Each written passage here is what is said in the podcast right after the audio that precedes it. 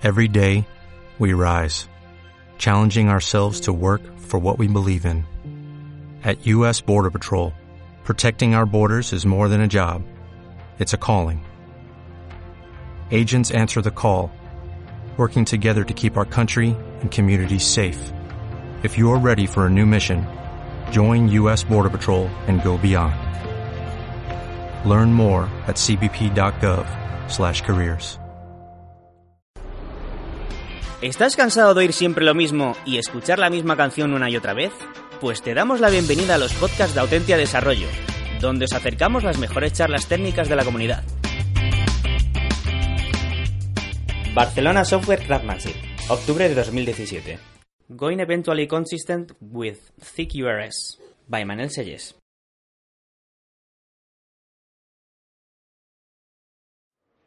Bueno, vengo, vengo a hablaros un poquito, yo vengo de Ulabox, ahora os explico qué es. Eh, vengo a explicaros uno de los últimos proyectos que hemos hecho, ¿vale? En el que intentamos pues jugar un poco con el tema de la sincronía, pese a que estamos en PHP. Eh, empezamos a jugar un poquito con, con, el tema CQRS y un poquito voy a aprovechar, explicaros una pequeña historia ¿no? de cómo fue el desarrollo del proyecto y cómo hablábamos con negocio para acabar vendiéndoos porque, porque el CQRS nos funcionó, ¿vale? Principalmente. Eh, los patrocinadores, súper importante. Eh, vale, Ulabox. Yo vengo de, de, Ulabox, estamos aquí en Barcelona, muchos nos conoceréis. Eh, somos un super online, como cualquier supermercado, pero solo, solo online. Entonces tú pides en la web y te, te lo traen a casa. Y bueno, gratis el envío a partir de 59 y todo esto, ¿vale? Si alguien está interesado en comprar, pues me lo decís y algún descuentillo tenemos para la primera compra. Eh, bueno, soy el, guaperas este. Eh, mi Twitter, trabajo en Ulabox, como he dicho, eh, gran fan de Symfony y, del TDD y del DDD. Algunos me recordaréis, esto es una, charla que hace unos años, súper orgulloso, de explicando otro proyecto de Ulabox, de que cómo, cómo el CQRS y el Event Sourcing se encontraban y creaban un, un, momento bastante bonito, ¿no? Era, el proyecto era una, el, el, el, software de gestión del almacén que tenemos en Ulabox para preparar pedidos y bueno, está grabado y tal, si alguien le crea curiosidad, la verdad que está bastante chulo. Eh, vale, eso era el almacén. Lo que os explico hoy es el, el sistema de envíos. ¿vale? Cuando una vez ya está todo el pedido de tu compra preparado, ¿qué hacemos para decidir cómo te lo llevamos, cuándo te lo llevamos, cómo te lo llevamos? Eh, principalmente esto, ¿vale? Entonces, hace unos meses se nos plantea eh, empezar este proyecto en el que la primera directriz de tanto técnica como, como de negocio era, bueno, Ulabox es un sistema que funciona hace siete años, obviamente ya entregábamos antes, pero era bastante caótico, eh, tenemos un monolito enorme, vale, vamos a intentar hacer que esto nuevo que hacemos, que es lo de entregas, para hacerlo bien vamos a intentar hacerlo fuera, eh, no es microservicio, pero se le aproxima, ¿vale? Al final vamos a llamarlo proyecto que se encarga de, la entrega, ¿no? Ya tenemos el proyecto que se encarga de la web, el proyecto que se encarga del back office, el proyecto que se encarga de, del almacén, pues vamos a hacer el proyecto focalizado en, en hacer las entregas. Y uno de los grandes problemas que tenemos a nivel de negocio es que somos muy tolerantes con el cliente, ¿vale? Entonces, sí, él ha comprado, ha pagado, está todo preparado, tal cual. Si nos dice que está la furgo llegando y no le va bien, incluso ahí le dejamos cambiar la, entrega para otro día sin repercutirle en nada. Eh, bueno, eh, entonces, este problema es difícil de, solucionar, eh, tiene una implicación de mundo real, no más allá de mundo solo online o solo mundo de, de, ordenadores, hay un punto real y cuesta mucho de, de, tratar. Entonces, nuestro foco principal era mejorar eso. ¿Vale? Eh, luego también, aparte de, del sistema de entregas, eh, claro, el planificador de rutas. El planificador de rutas es un, es un problema muy complejo, ¿vale? Que no queríamos asumir. Se decidió que las rutas nos las crearían eh, una empresa externa, ¿vale? Un route planner, le llamamos el, el concepto este, y eh, teníamos que hacer la integración con ellos pero con la idea de que no para siempre, ¿no? Al final era una startup que actualmente les ha ido bastante bien, pero en aquel momento empezaban, era como, bueno, vamos a intentar estar desacoplados de ellos, porque si cualquier cosa, tenemos que saber reaccionar. Y en aquel momento teníamos también eh, un sistema de traqueo de rutas, ¿no? el que iban los choferes para que tú les firmas cuando te entregan y que tienen que saber qué entregaban y poder localizarlos dónde están y tal, y teníamos que integrarnos con ellos también. Eh, ¿Qué condiciones pusimos nosotros como equipo técnico? ¿no? Pues la principal era eso, ¿no? Decidimos que era buena idea sacarlo de nuestro monolito porque era un contexto muy concreto, totalmente desacoplado de, nuestra venta web en sí, y eso. Eh, nuestro equipo es PHP, principalmente, por lo tanto lo íbamos a hacer en PHP. Y aunque nos gusta mucho Symfony, creemos que no tienes que casarte con ningún framework, por lo tanto lo hemos hecho bastante framework agnostic. Y bueno, cositas de testing, de, patterns, de arquitectura hexagonal. Vale, eh, muy rápido porque creo que aquí todos sabéis lo que es la arquitectura hexagonal y aparte en las charlas de hoy se ha explicado ya un par de veces. Eh, lo de siempre. Tenemos las cosas fuera de nuestra aplicación, nuestra aplicación y nuestro dominio. ¿vale? Siempre el acople es de fuera hacia adentro y al final tu aplicación define unos adaptadores que puedes luego implementar. El, DDD. El DDD es esto, ¿no? La definición oficial de DDD. Empezaron a poner eh, grafos y, se fue un poco. Al final, más sencillo es que el DDD se, divide en dos, el estratégico, que es más la parte de cómo vas a enfocar DDD a, nivel de negocio, de cómo voy a separar mi, mi negocio en partes para, eh, para tenerlas separadas en bundle context, cómo hago la transformación de, lenguaje de negocio a lenguaje de código, eh, toda esa parte. Em, de ahí, creo que lo más importante desde de ese lado, aparte de los bundle context, es el encontrar el lenguaje común entre negocio y, desarrollo. Tú tienes por un lado los domain experts, por otro lado estamos nosotros, los, desarrolladores, y hay que encontrarla donde confluyen las dos bolitas para que nos podamos entender y que realmente lo que hagamos es lo que están pidiendo. La otra parte del DDD es la más técnica, son, al final te da una serie de patrones de implementación, como el patrón repositorio, eh, value objects, el patrón de agregados, que es bastante complejo de entender, y ahora entraremos un poco al detalle. Esto es una de las cosas que, hay que entender y que, cuesta mucho de entender porque es difícil de seguir, a veces te das cuenta que has diseñado malos agregados, pero al final la, la diferenciación es que tú tienes diferentes agregados, un punto de entrada al agregado y a partir de ahí las entidades que caigan debajo. Nunca puedes acceder a la entidad que está debajo directamente sin pasar por su agregado principal, porque entonces estarías incumpliendo todas las reglas de negocio. ¿no? Podemos usar, por ejemplo, como agregado un pedido y como entidad dentro de ese agregado unas líneas. Yo no puedo añadir líneas a un pedido si el pedido no me ha, no me ha dado permiso para hacerlo. Porque puedo tener limitaciones como que solo puedo tener 15 líneas en un pedido, porque solo puedo tener de, bueno, la tenemos, más de 15 unidades por línea no puedes comprar. Cualquier regla de negocio que, tiene que cumplirse. Si no sigues por el agregado, em, bueno, pues es un sobreesfuerzo en diseño que luego pierdes porque, porque no cumples las normas, ¿no? Y ya llevamos unos cuantos proyectos hechos con, de la manera de DD, ¿vale? Y, yo creo que, más de uno me dais la razón, creo que la cosa más difícil del DDD y que más problemas te trae porque luego tienes que refactorizar. Yo todavía no me he encontrado la situación en que no me equivocara, siempre me equivoco. Lo más difícil es identificar los agregados. ¿no? Una vez tienes el, planteamiento, ¿qué hago? ¿Meto esto entre un agregado más grande? ¿Dejo que sean pequeños y lo hago consistente eventualmente, pero luego necesito información para decidir cosas? Bueno, si alguien tiene alguna sugerencia, encantado. Eh, vale, lo que os contaba al principio. Voy a explicar una pequeña historia, ¿vale? De cómo empecé yo el proyecto, hablando con negocio. Bueno, yo cuando hablo de yo siempre es en equipo. Eh, pero bueno, ¿cómo, ¿cómo, modelamos el problema hablando con negocio? ¿Vale? Entonces, como os decía, tenemos un monolito en el que obviamente tenemos pedidos y tenemos entregas. ¿Vale? El modelo de, datos, vamos a, vamos a ir ahí sin entrar si es base de datos o no, pero el modelo lógico es, es este que tenemos aquí. ¿Vale? Tenemos un pedido que tiene los datos del cliente, del pago, de no sé qué, todo lo que os imaginéis, y está asociado a una entrega. Esa entrega puede cambiar, pero solo es una. ¿Vale? Eh, cada vez que el cliente te llama y te dice, oye, que al final no me va bien entregártelo, no me va bien que me lo entregues hasta ahora, ¿qué hacemos? Claro, pues como veis en el, en el diagrama, pues es uno a uno, se sobrescribe esa entrega, ¿no? No queda ningún rastro de la entrega anterior porque la estábamos haciendo así.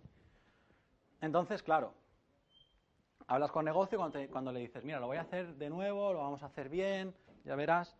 Claro, yo guardo tres frases clave que me dijo, que me dijo el, que llevaba esto.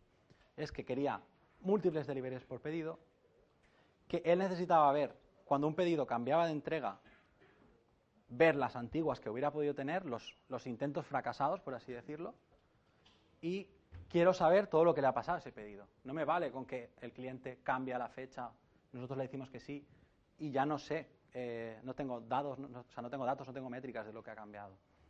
Entonces, claro, la primera, la, primera solución que se nos ocurre es esta, ¿no? Vale, pues el nuevo modelo en el nuevo sistema no vamos a cometer los errores del pasado, ¿no? Vamos a hacer que un pedido tenga muchas deliveries, ¿no? Un pedido puede ser entregado n veces. Puede haber ido al cliente 14 veces a su casa y a la 15 le he entregado. Bueno, pues he guardado en una relación a nivel orientación a objetos, vamos a llamarlo, los, los 15, las 15 entregas que, ha tenido ese pedido. Vale. ¿Qué pasa? Si tú solo has entregado una vez, tienes un pedido y se ha entregado una vez. Cuando vas a la segunda vez, porque el reschedule siempre es el concepto este de reagendar un pedido, ¿no? de mover la fecha de entrega o mover la hora de entrega de ese pedido, cuando vas ahí, ya seguimos teniendo este modelo, pero lo que tenemos que hacer es dentro del... Este, la parte de ahí es el, nuevo. ¿eh? Dentro de nuestro pedido nos tenemos que guardar ¿no? como un array o, un conjunto de deliveries que ha tenido ese, ese pedido. Y aparecen métodos mágicos como por ejemplo, hemos dicho que nuestro agregado es la order y nuestra entidad son las deliveries. Por lo tanto, yo tengo que pasar por la order para saber cuál es la delivery. ¿Cómo sé cuál es la delivery actual? Bueno, pues le tengo que meter un método current delivery a la order. No sé, a mí ya me suena raro. Y además, cuando hagas un reagendar, cuando hagas una nueva delivery de un pedido, tienes que coger y la anterior deshabilitarla. Porque eso es lo que te dará que sepas que la actual es la que toca. ¿Veis, ¿Veis que es un poco lioso? ¿Realmente ese es el problema que estamos teniendo en negocio? No, es, frustrante, ¿no? Yo casi me explota la cabeza cuando pensábamos estas cosas. Eh, vale, pues decimos, venga, va, somos imaginativos, solucionamos problemas, vamos a pensarlo de otra manera. Vale, pues claro, yo estoy en mi contexto, en mi banded context de entregas, ¿no? Yo no, soy el pedido normal, no necesito saber las líneas que tiene, que el pedido, es, es el contexto este. Vale, hostia, pues igual, el tema es que yo no tengo pedidos en mi sistema. Yo realmente lo único que tengo son entregas, ¿no? ¿Por qué tengo que guardar referencia entre, entre entregas? ¿no? Yo lo único que hago es, me llega algo y yo lo entrego. Y si es otra diferente, pues igual me da igual. Vale, pues no existe nuestro concepto order en nuestro, en nuestro nuevo proyecto eh, maravilloso. Vale, lo que tenemos es la entrega, que guarda referencia con la entrega de, nuestro monolito, la order en referencia, dónde se entrega, en qué ruta va, todos esos temas, ¿vale?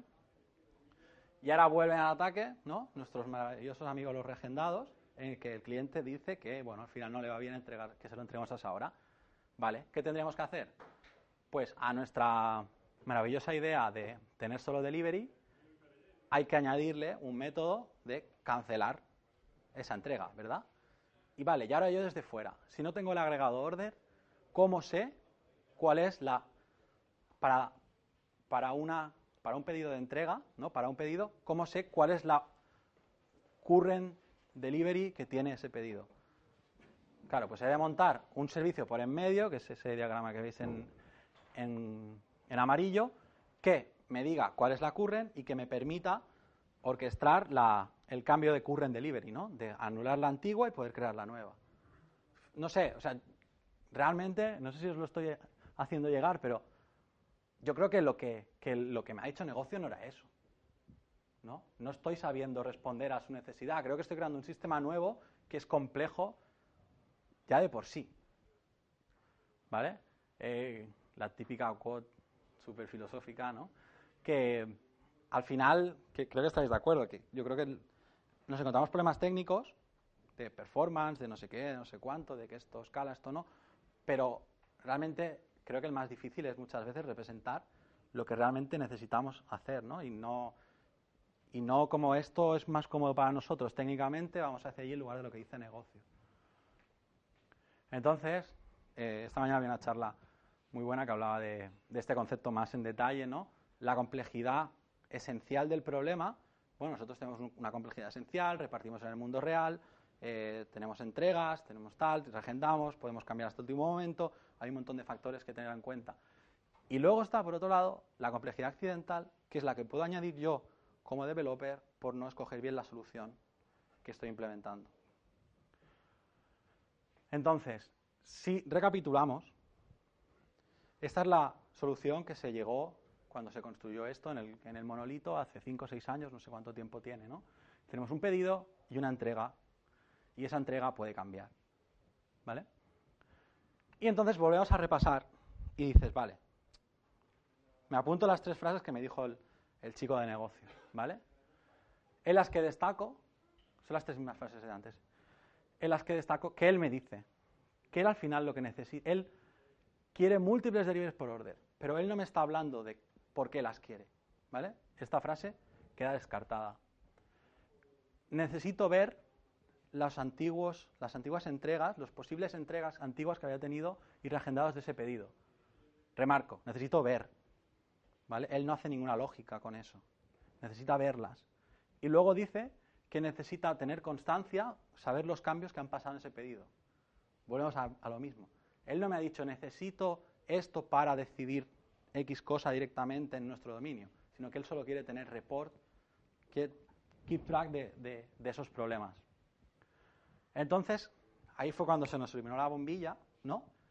Y, dijimos, realmente, volvemos a, las bases de las palabras, ¿no? Del, DDD. ¿Tenemos algún invariante o regla de negocio con, una, con un pedido y sus cambios en, en schedule? Yo creo que no. La estábamos imponiendo nosotros en el código. Entonces, ¿qué propongo? La solución que al final sacamos fue Vale, nosotros tenemos un pedido que es pedido y entrega a la vez. ¿Vale? Y es la actual. Entonces, en ese pedido tenemos el ID del pedido, el cliente al que va, dónde se entrega, cuándo se entrega, en qué ruta va a estar, todo el tema. Y, por otro lado, lo que hacemos es que cada vez que la entrega del pedido pueda llegar a cambiar, creamos en otro sitio que le vamos a llamar modelo de lectura, porque al final es lo que nos responde a que el cliente, a el que el, chico de negocio solo quería ver, ¿vale? En ese modelo de lectura vamos a proyectar todos los cambios que ha tenido ese pedido. ¿Qué hace esto? Perdón, que me queda mi clase de dominio súper limpia, tengo un pedido que creo que esto es simple, un pedido que tiene unos datos de entrega y que puede cambiarse de entrega, pero la implementación, como veis, me habita dentro de una, de una misma clase de dominio. No necesito una relación externa con otro, ni un servicio por en medio, que eran las soluciones que íbamos proponiendo. Y esa complejidad que parecía que era código, que era problema de dominio, cuando solo era un problema de log de acciones al final, ¿no? de saber lo que ha pasado, lo he movido a otro sitio. Y en ese sitio sí que tengo pues cada pedido, cuándo se, se quería entregar y qué ha pasado con él. ¿Sí? Eh, un poquito de código. Os enseño nuestro agregado, ¿vale? Que al final lo que decía, le llegan en construcción. El, código es PHP, pero creo que cualquier Java, Cesar, Scala, cualquiera, creo que lo puedo entender. Si hay alguna cosa concreta de PHP que no entendéis, me lo decís y lo aclaramos. ¿eh? Em, le llegan una serie de parámetros para construcción, Luego le he creado un name constructor porque en, PHP no tenemos otra cosa. ¿Y qué hacemos? En este momento es el que se crea, sin más, se tira eventos por cosas de, tal, y reagendamos. ¿vale? Veis que el código es súper simple. Si os hubiera puesto la implementación de código que yo tenía pensada cuando estaba en, en este punto, claro, habríamos flipado. No me cabe en una slide, obviamente. Em, punto importante. ¿Cómo consigo yo que lo que pasa aquí lo pueda repercutir en otro sitio? Pues lanzando eventos, ¿vale? Tengo un evento de pedido creado y tengo un evento de pedido reagendado, ¿vale? Entonces, ¿qué hago?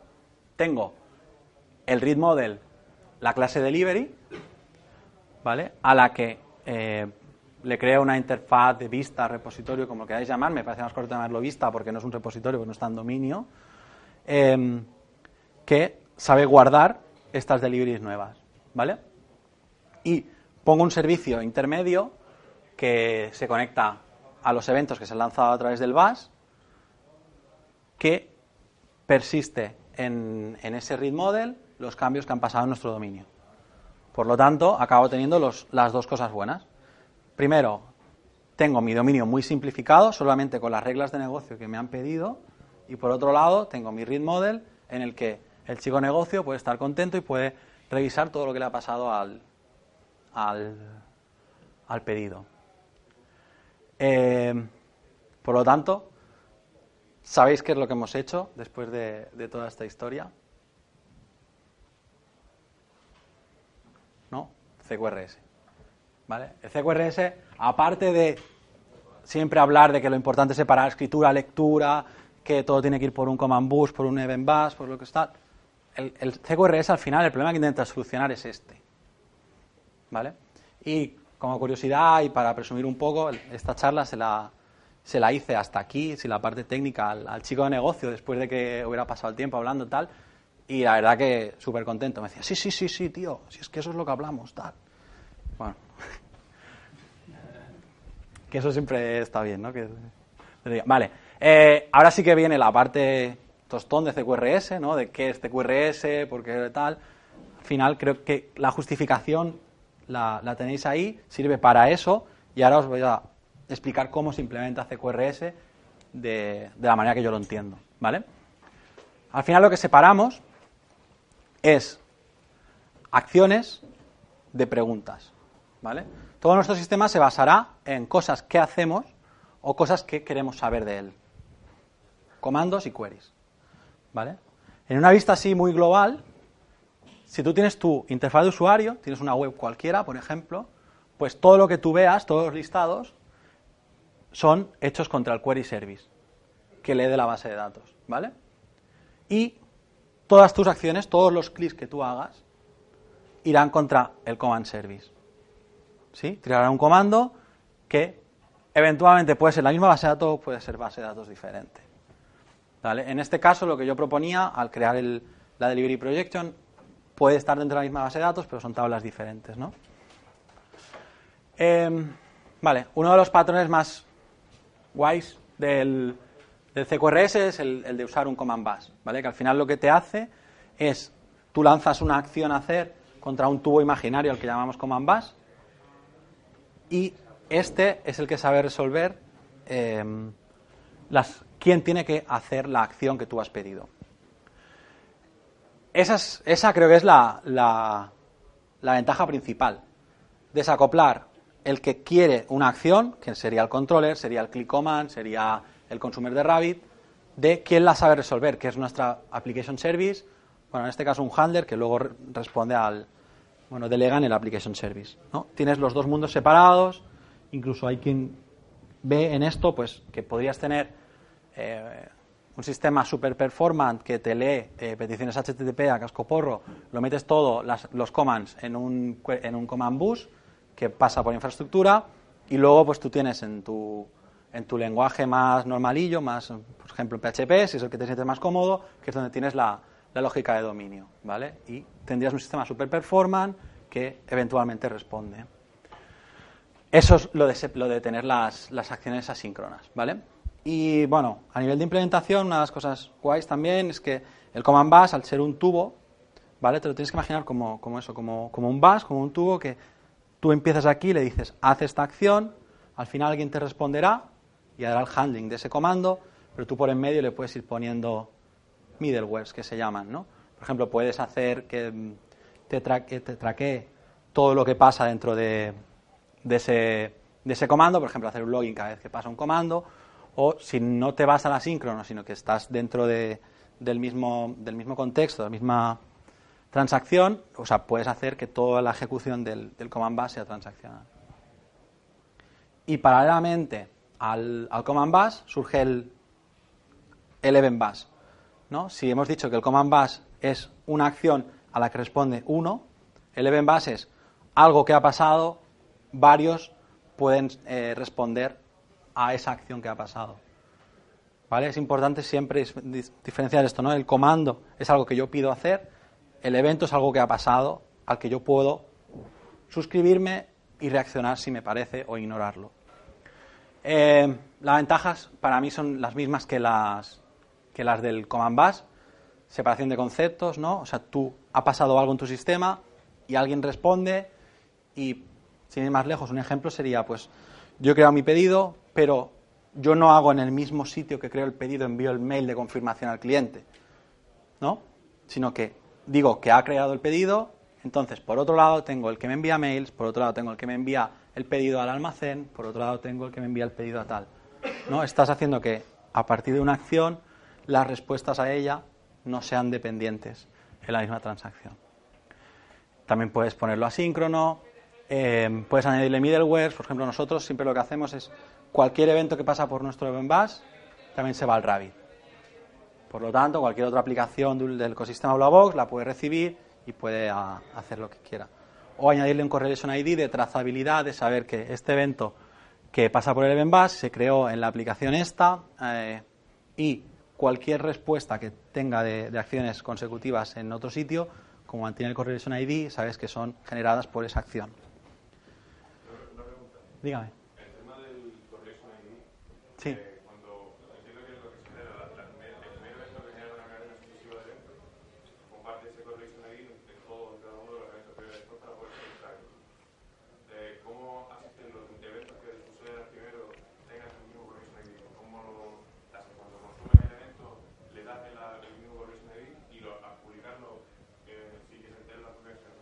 Exacto.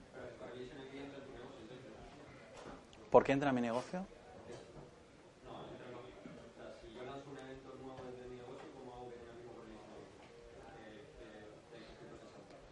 El que empaqueta ese evento cuando lo publica. Puedes hacer que el event bus, cuando recibe el... Nosotros creo que lo hacemos a nivel ya de infraestructura, a nivel de Rabbit, que el que envía el Rabbit es el que empaqueta el envelope y le añade el correlation ID que ese momento la acción que estás tratando fuera la que estaba seteada. Sí, al final es, lo que decías, o sea, cuando a ti te entra una acción, recoges el correlation. Si viniera sin correlation, pues te lo, creas tú en ese momento. Un poco es el flujo que seguimos. Y luego cuando vas a notificar algo hacia afuera de que tú has hecho tal acción, coges el correlation que tuvieras de inicio o el que tú has generado para que el siguiente que venga pueda... También te digo, si tienes un sistema complejo de microservicios, la trazabilidad igualmente es difícil, aunque tengas correlation ID. ¿eh? Pero bueno, se puede sacar, sí. Pero entiendo que esto lo puede hacer porque al final tienes el más que tanto, tanto consume como publica esto, ¿no? En el propio Eventbus donde recoge el correlation ID y sabes que ese evento... Bueno, puedes tener clases compartidas en memoria, alguna cosa, algún truco con el container, si tienes container. Depende del lenguaje, de cómo lo quieras usar.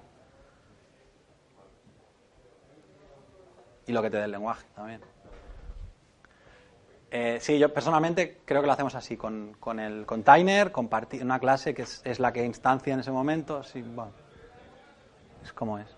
Eh, vale, este gráfico tan, tan chulo, ¿vale? Es un poco representar toda la idea del, del CQRS, ¿vale? En, en una acción de, usuario, ¿vale? Arriba del todo tenemos eh, nuestro usuario de la web, un, un mensaje que nos ha llegado, o alguien que se ha metido en consola y nos hace una acción contra nuestro sistema, ¿vale? ¿Qué pasa si el sistema está vacío no existe nada? ¿no? Lo primero que hacemos es, vale, créame cierta acción, hazme cierta acción, un comando. Vale, entra por nuestro adaptador HTTP, por ejemplo, o el, o el adaptador que transforma el Rabbit Message a, a tu DTO que sabes leer. Em, eso transforma el comando en.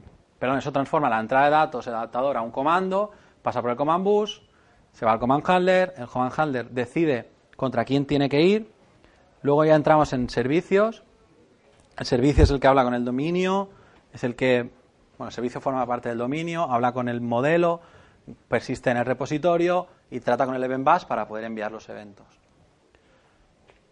¿Qué hacemos desde el, desde el otro lado? Cuando este evento proyecta, ¿no? hemos creado el pedido, por ejemplo, tenemos un event handler o varios, esa es la gracia, el comando siempre es 1 a 1, el evento es 1 a n, n pudiendo ser 0. Eh, entonces, cuando nos ha llegado el, el pedido para crear, tenemos la vista, creamos en nuestro, en nuestro read model eh, que esta entrega ha tenido, un- perdón, que este pedido ha tenido una entrega y lo persistimos. Vale. Luego, cuando venga nuestro usuario, otra vez por la user interface o por consola o por como quiera, y nos haga una petición de dime las deliveries de este, de este pedido. Haremos la adaptación para entender la petición, haremos una query contra, ese, contra esa vista que hemos creado expresamente para consultar esa información que nos interesa, que es la de cuántos, eh, cuántas deliveries ha tenido ese pedido, y la mostraremos directamente. Sí. Tienes, o sea, tienes dos lecturas, el, tienes el command bus y el event bus. El, en el event bus, ¿qué correlation ID te tendrías? ¿Primero que el command bus te lo pasarías o, o generarías uno nuevo? No te he entendido la pregunta. Sí, o sea, tú decías que cuando estás eh, gestionando en un handler el, la acción, eh, lo que haces es, a- a los eventos que tú generas, le pones el correlation ID a partir de la entrada, ¿no? Tienes ahí realmente dos entradas, una la parte de read y otra la parte de write. Sí, pero piensa que al final la parte de read, la entrada nunca puede generar nada. Es solo consulta. Claro, pero te puede interesar, eh, o sea, al final tú tienes eventos ahí también, ¿no? No, cuando tú lees no lanzas eventos. A no ser que tu sistema se dedique a eso y, y quieras traquear que tu usuario ha leído esta página. Bueno, entonces ahí entramos en otro problema. Pero en, en esto que, que estaba... Sí, diga. Eh, cuando tienes más de un event handler, ¿te falla solo uno? De- Es, es una putada. Si es síncrono es una putada. ¿Qué estrategias usáis de nuevo para solucionar eso? Pasarlo a síncrono. sí. Sí, no, al final, ¿sabes qué pasa también? Que, ¿por qué te va? O sea, si tienes event handlers, nosotros lo que, lo que hacemos muchas veces es, las proyecciones internas sí que las hacemos síncronas, ¿vale? La- las respuestas, depende de, depende de qué respuestas a mensaje, las hacemos asíncronas. Entonces, por ejemplo, eh, si tú quieres hacer las- la, la proyección síncrona, claro, una proyección síncrona, realmente, ¿por qué te podría fallar? Porque la base de datos no funciona, porque digamos que la lógica que tú, cre- que tú pones en esa proyección tiene que ser nula. ¿no? Al final, toda la información ya la has validado en escritura. No puedes tener comprobaciones, no puedes tener mm, petes de, código. ¿no? Lo único que te podría pasar es que la base de datos se cayera. ¿no? Pues sí, es la putada. No sé si te he respondido o no, pero O sea, vale, asumimos que la base de datos te peta. ¿Qué haces entonces? Eh, ya te digo, e- intentamos no ponerlos. Pero sí que es verdad que a veces ha pasado y, bueno, te crea un problema. No hay una estrategia automática de recuperación, si es lo que me estás preguntando. No, lo que, como hemos tenido problemas de estos, ahora lo que intentamos es tirar casi siempre todo asíncrono. Porque al final es, es claro, lo- luego vamos al reintento, porque es que luego sigo hablando del reintento. ¿Vale? Sí, Como dices que estás moviendo las cosas asíncronos, supongo que para eso usáis el radio. sí. Eh, ¿En qué momento mandáis los mensajes a través de radio? ¿Y cómo casa eso con las Un middleware del event bus. Aquí. Vale, ¿y cómo garantizas no enviar eventos para una transacción que aún puede fallar? O si esperas a que la transacción comité, ¿cómo garantizas que no pierdes eventos si casca el bus justo después de acabar la transacción? Sí, es un problema. Es un problema. Eh, no tengo la solución 100%. ¿Vale? Eh, sí que es verdad, aparte, es que hace un mes nos pasó y nos, nos desmontó brutalmente. Eh, pero al final, claro, ¿Qué mecanismo se nos ocurrió? Hostia, pues todo lo que envías lo envías al Redis. Solo envías al Redis y si no lo recuperas y no. Al final era meter más piezas de infraestructura que también podían fallar. ¿no? Entonces también es un poco el, fingers cross de, bueno, si tú sabes que hasta aquí todo se ha guardado. Claro, aquí es un poco mentira. Realmente lo que estamos haciendo actualmente es que el, reposi- el repositorio es el que lanza el event bus, ¿no? Entonces tú sabes, sobre todo más, este proyecto no tanto, el otro que es con, con Mass Event eh, bueno, con Event lo que, lo que garantizas es que al menos en este punto se han lanzado todos. Eh, hace poco, hablando con un chico, decía que él lo hacía diferente. Eh, él aquí persistía, ojo, es, un poco complejo, eh, no, no lo tenemos implementado, pero él persistía un evento de, o sea, él lanzaba un evento al event bus de agregado persistido, ¿vale? Entonces, tienes algo en asíncrono escuchándote ese agregado persistido. Y ese es el que se encarga de que todo funcione. Al final lo estás moviendo a otro lado, pero lo estás juntando, ¿no? Es, Yo lo único que he visto hacer así de ese palo era a Carlos Buenotino, creo que se lo leí, que el event bar tenía un repositorio a su vez y persistía en una tabla los eventos. Y luego tenía otro cacharro externo que iba leyendo la base de datos y escupiendo el RABI. Y así garantizaban que por lo menos pudieran reintentar el RABI después de... Sí, pero al final vamos, vamos. Estás persistiendo por un lado lo tuyo y por otro lado lo de los eventos, ¿no? Vale, ¿y si te peta justo en medio? En la misma base de datos, así que estaría dentro, de la misma transacción que tú. Y dentro de la misma transacción también pones los, los a tu, tu dominio y los eventos que has puesto.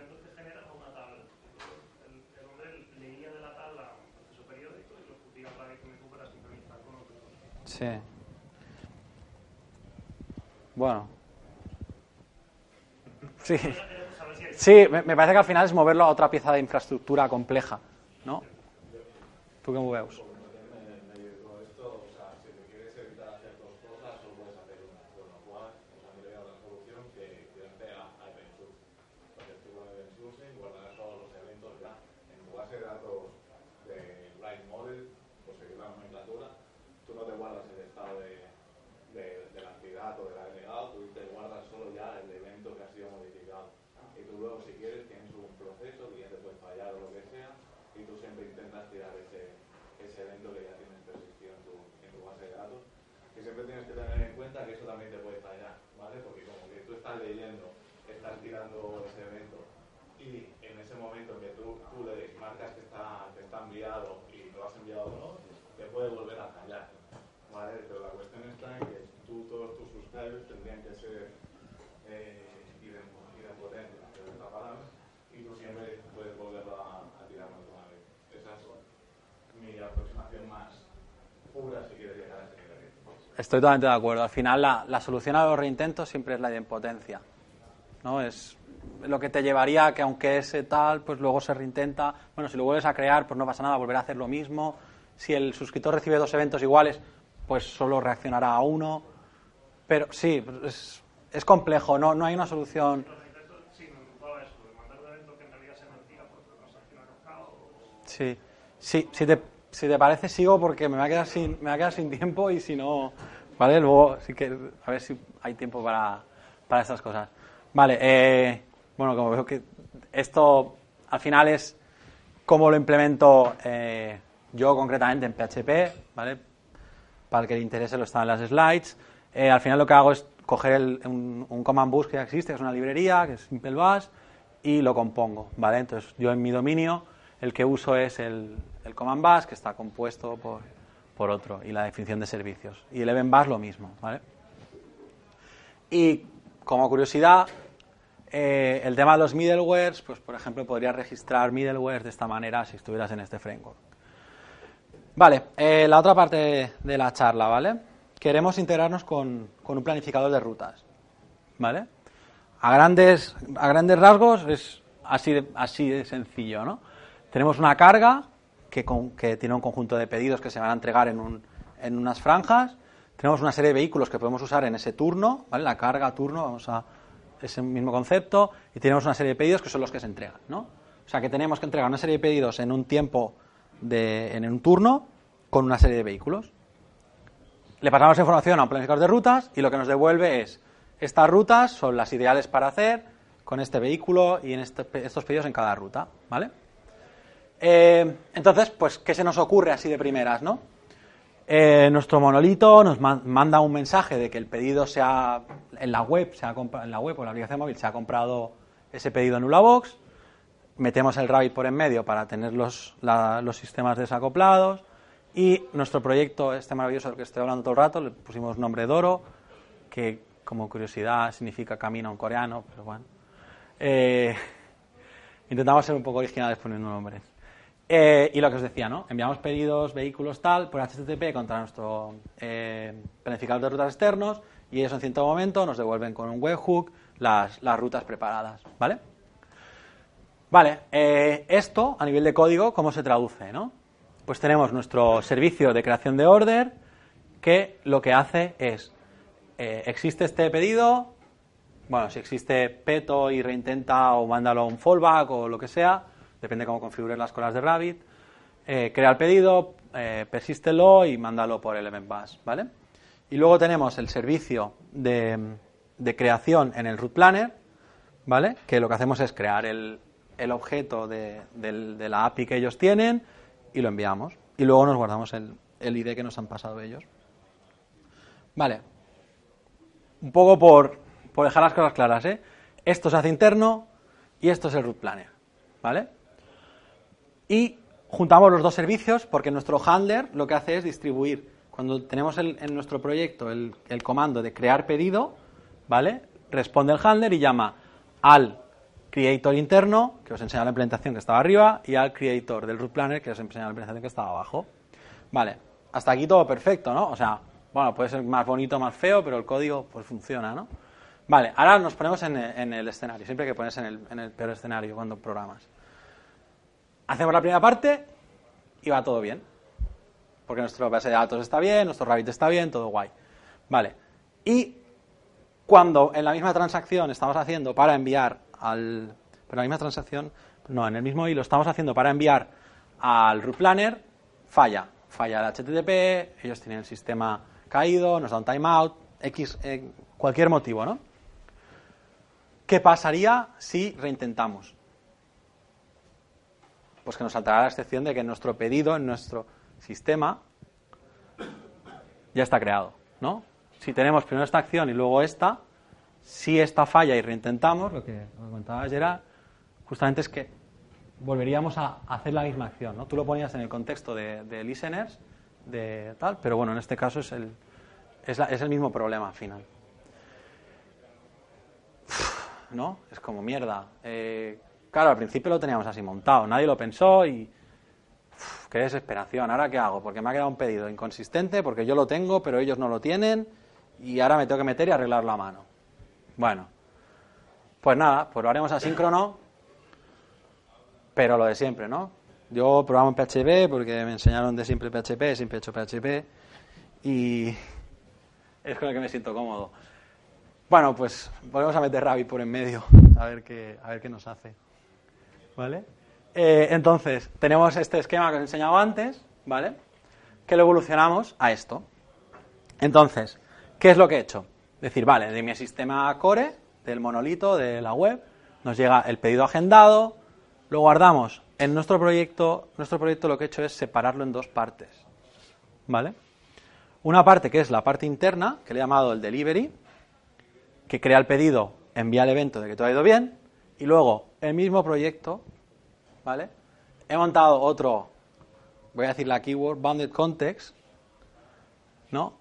Que podría ser otro servicio aparte. Al final que sea un microservicio o un bounded context es un tema circunstancial de la máquina en la que está, ¿vale? Esto es código totalmente desacoplado, está en el mismo proyecto, está en el mismo repositorio, está en la misma máquina, pero no comparten una línea de código. ¿Vale? ¿Y qué hacen para comunicarse? Los comunico por Rabbit. ¿Vale?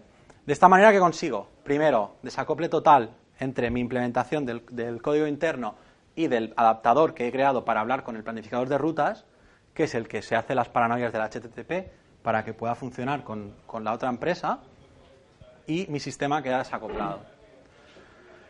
¿Qué pasa también? Pues he mejorado el tema de los retries, ¿no?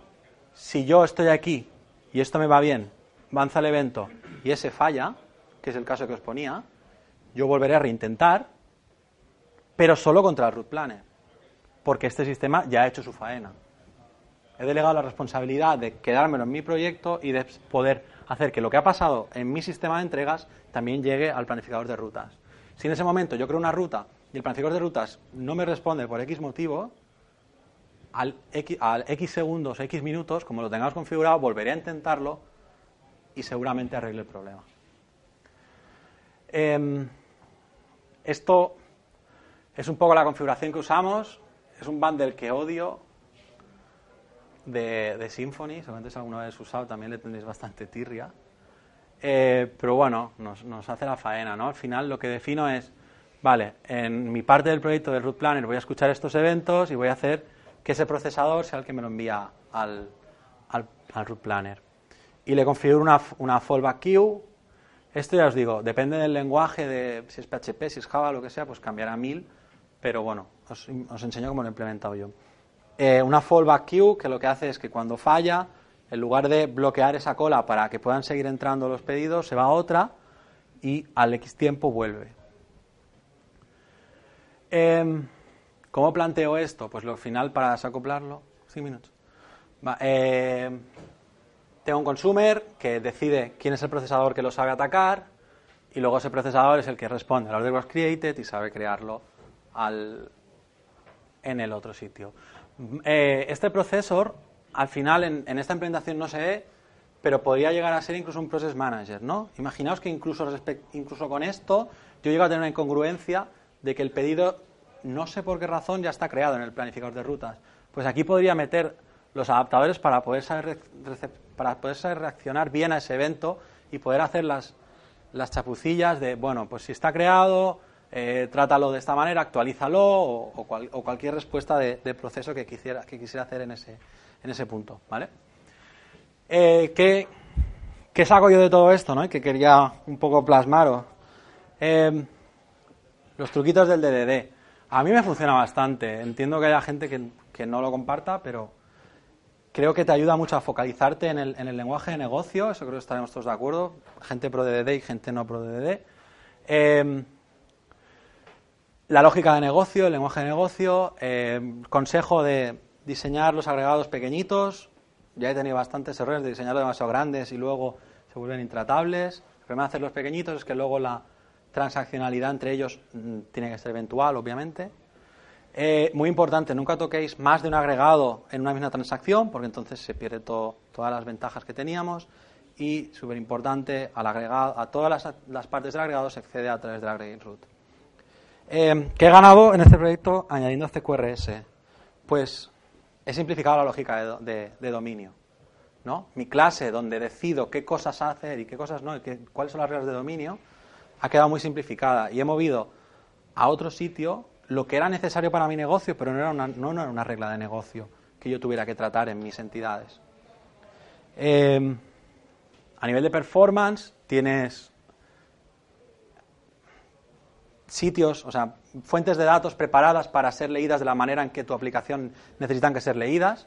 No tienes que hacer joins ni 40 queries para conseguir una información, sino que no la materializas como tú necesitas para consultar en esa página, por ejemplo. A nivel de escalabilidad eh, es infinita. CQRS funciona muy bien con, con eventos, ¿no? Recibo este evento, eh, actúo con este comando y hago este evento. Eh, te mejora la diferencia entre lo que es una, una aplicación basada en CRUD, ¿no? en create, read, tal, o una aplicación basada en tareas. ¿No? Yo lo que hago es esta acción concreta focalizada. No es un cambio toda la entidad, todos los campos eh, sin control. Y la parte súper importante es que tú tienes un punto de verdad, que es el de los eventos y tu dominio, y múltiples maneras de entender ese punto de verdad que son las diferentes proyecciones que puedes llegar a sacar. Eh, y con la parte asíncrona, lo que he mejorado, pues he hecho piezas más pequeñitas, cada pieza hace su parte concreta, tengo dos bounded contexts, el de delivery y el de root planner adaptador, que cada uno hace lo que necesita, he ganado en resiliencia, retry en failure, eh, los, los side effects están controlados, si falla una pieza la otra no me falla, es autorrecuperable porque es- en mi proceso, si cierto punto muere, solo recupera a partir de ese y no infecta las otras partes que ya estuvieran correctas. Y, em, bueno, el tema de la consistencia eventual, ¿no? Es, es un cambio de chip bastante, bastante hardcore, pero me acuerdo una charla que, que, que- que fui de Bob Vernon, que, que decía que al final el mundo es, es eventualmente consistente, que lo hemos hecho transaccional, estricto los developers. Y es, es la verdad al final. Y cuando se habla de, no, es que la- las transacciones son súper importantes. El, el mejor ejemplo del mundo es el, el de los bancos, ¿no? Tú haces una transacción ahora y igual la, la- la transferencia te llega mañana. Eso quiere decir que hay algo ahí que está funcionando de esa manera. Incluso si, si tú le hablas al de negocio y le dices esto pasará así y hasta los 15 minutos no tendrás esa información disponible, seguramente no tenga ninguna queja. Eh, los problemas principales han sido encontrar el agregado, ya os decía, es el gran, es el gran problema que tengo siempre. Darse cuenta si algo es lógica de negocio o solo es información de visualización. Sí que es verdad que con CQRS y un poquito la culpa también es de DD, haces mucho boilerplate de código y sobre todo duplicidad de estructura, no de lógica, por lo tanto tampoco es tan mala, pero sí que es verdad que al final picas un poquito más, aunque tampoco creo que picar de más sea un gran problema. Eh, tienes que estar muy atento si todo lo que haces es eh, jobs en background, de cómo monitorizas eso, cómo te enteras de los errores. Eh, nosotros usamos dos, herramientas y la verdad que vamos bastante enterados de, lo que pasa, que son New Relic y Datadog. Eh, puedes tener problemas de race conditions, ¿no? Si tienes dos procesos escuchando lo mismo y tienen alguna dependencia entre ellos, puede ser que uno vaya antes que el otro y te crea algún conflicto. También tienes que ir con cuidado. Y, el gran problema, que hablando cuando me preguntabais de- del Correlation ID principalmente, es no, si yo he creado esto aquí y a la otra punta del final de mi, otro, de mi sistema ha llegado mal, ¿de quién es culpa? ¿no? Se ha pasado, ha hecho el puente por cuatro sitios, ¿cuál es el que ha roto la, la integridad? Vale. Eh, vale, pues eh, simplemente explicaros el proyecto este, lo explico yo. Eh, gran colaboración con Jesús, que está por ahí. Este es el equipo de Ulabox. ¿Vale? Bueno, el equipo técnico, empleados son muchos más. Y bueno, si alguien se quiere animar, pues siempre estamos dispuestos a escuchar.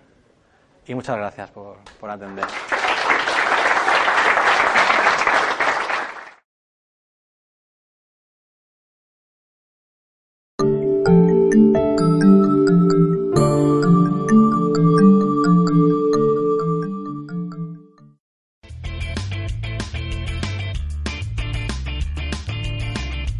Si te ha gustado el podcast y quieres estar a la última en tecnología, suscríbete a nuestro canal de iVoox y escúchanos donde quieras. Para más información, autentia.com.